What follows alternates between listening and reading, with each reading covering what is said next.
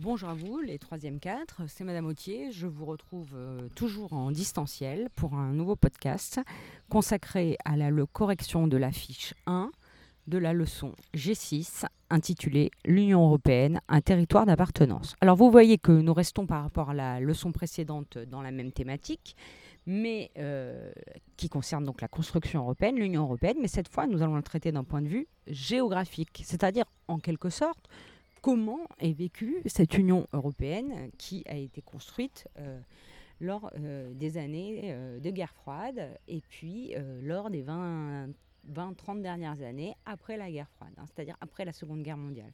Donc cette Union européenne, elle se construit donc depuis euh, une période, euh, on va dire, de 80 euh, ans hein, maintenant. Et l'intérêt de la leçon de géographie, c'est de voir comment elle est maintenant. Alors, les questions que nous allons nous poser, je reprends la fiche récap, c'est quelles sont les caractéristiques de l'Union européenne? Comment et pourquoi la construction européenne donne-t-elle à l'Union européenne un fort pouvoir d'attraction et d'influence à l'échelle de l'Europe? C'est-à-dire, l'Union européenne, ce n'est pas toute l'Europe, et en quoi c'est un territoire qui est attractif pour les autres pays européens qui n'en sont pas membres? Et puis, nous verrons que dans l'Union européenne, il y a des contrastes spatiaux, c'est-à-dire des contrastes, des différences entre les espaces et des contrastes dans les politiques mises en œuvre qu'il y a euh, pour réduire ces différences entre les territoires, dans le même principe que ce que nous avions vu avec la continuité territoriale dans les territoires ultramarins, des politiques mises en œuvre pour les réduire, ces différences. Donc nous verrons dans un grand 1 un territoire en construction, puis dans un grand 2 les contrastes territoriaux à l'intérieur de l'UE. Pour le moment, je vous ai donné une première partie qui correspond au grand 1 à peu près. Les mots-clés de cette leçon sont politique régionale européenne, euro-région, espace Schengen, zone euro, le FEDER, mégalopole européenne. Les savoirs et les savoir-faire. Eh bien, à la fin de cette leçon, il faudra connaître, euh, localiser et situer les États membres de l'Union européenne. Aujourd'hui, ils sont 27.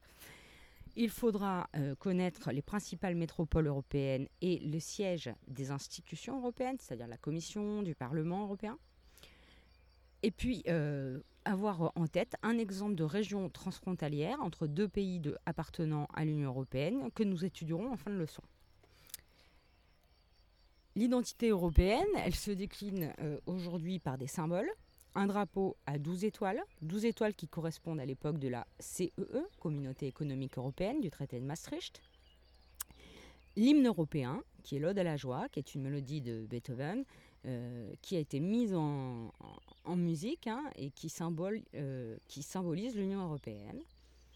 Euh, et puis la devise, comme la France a la devise liberté, égalité, fraternité, eh bien il y a une devise européenne, unie dans la diversité.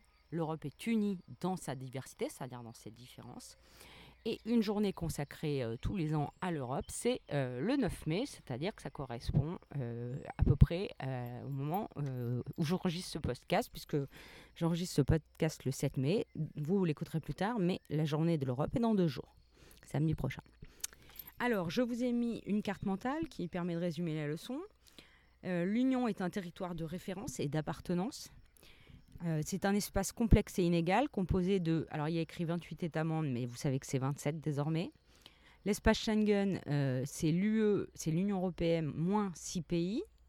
La zone euro, c'est l'Union européenne moins 9 pays.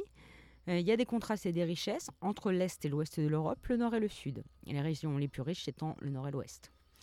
Le, et c'est aussi un territoire dans lequel on met en place des politiques pour construire un territoire commun, avec euh, des aides aux régions les plus pauvres, des euro-régions ou euro-districts qui permettent de faire collaborer les États ensemble dans les espaces euh, transfrontaliers, c'est-à-dire qui sont de chaque côté d'une frontière, des aménagements de réseaux de transport à l'échelle de l'Union européenne. On pourrait prendre le cas euh, du TGV qui part euh, de Paris pour se rendre en Belgique, par exemple, qui traverse la frontière. Et puis, c'est un espace qui aujourd'hui connaît des limites hein, que vous connaissez. C'est l'euroscepticisme dont on a parlé dans la leçon précédente. Alors, je vous distribuer d'abord, en premier lieu, une fiche à laquelle vous deviez répondre aux questions. Je coupe ce podcast et je vous retrouve dans un deuxième podcast maintenant que j'ai présenté la leçon. Euh, le temps de me procurer le matériel nécessaire pour vous permettre, euh, pour me permettre, pardon, de vous faire la correction de la fiche 1. A tout de suite.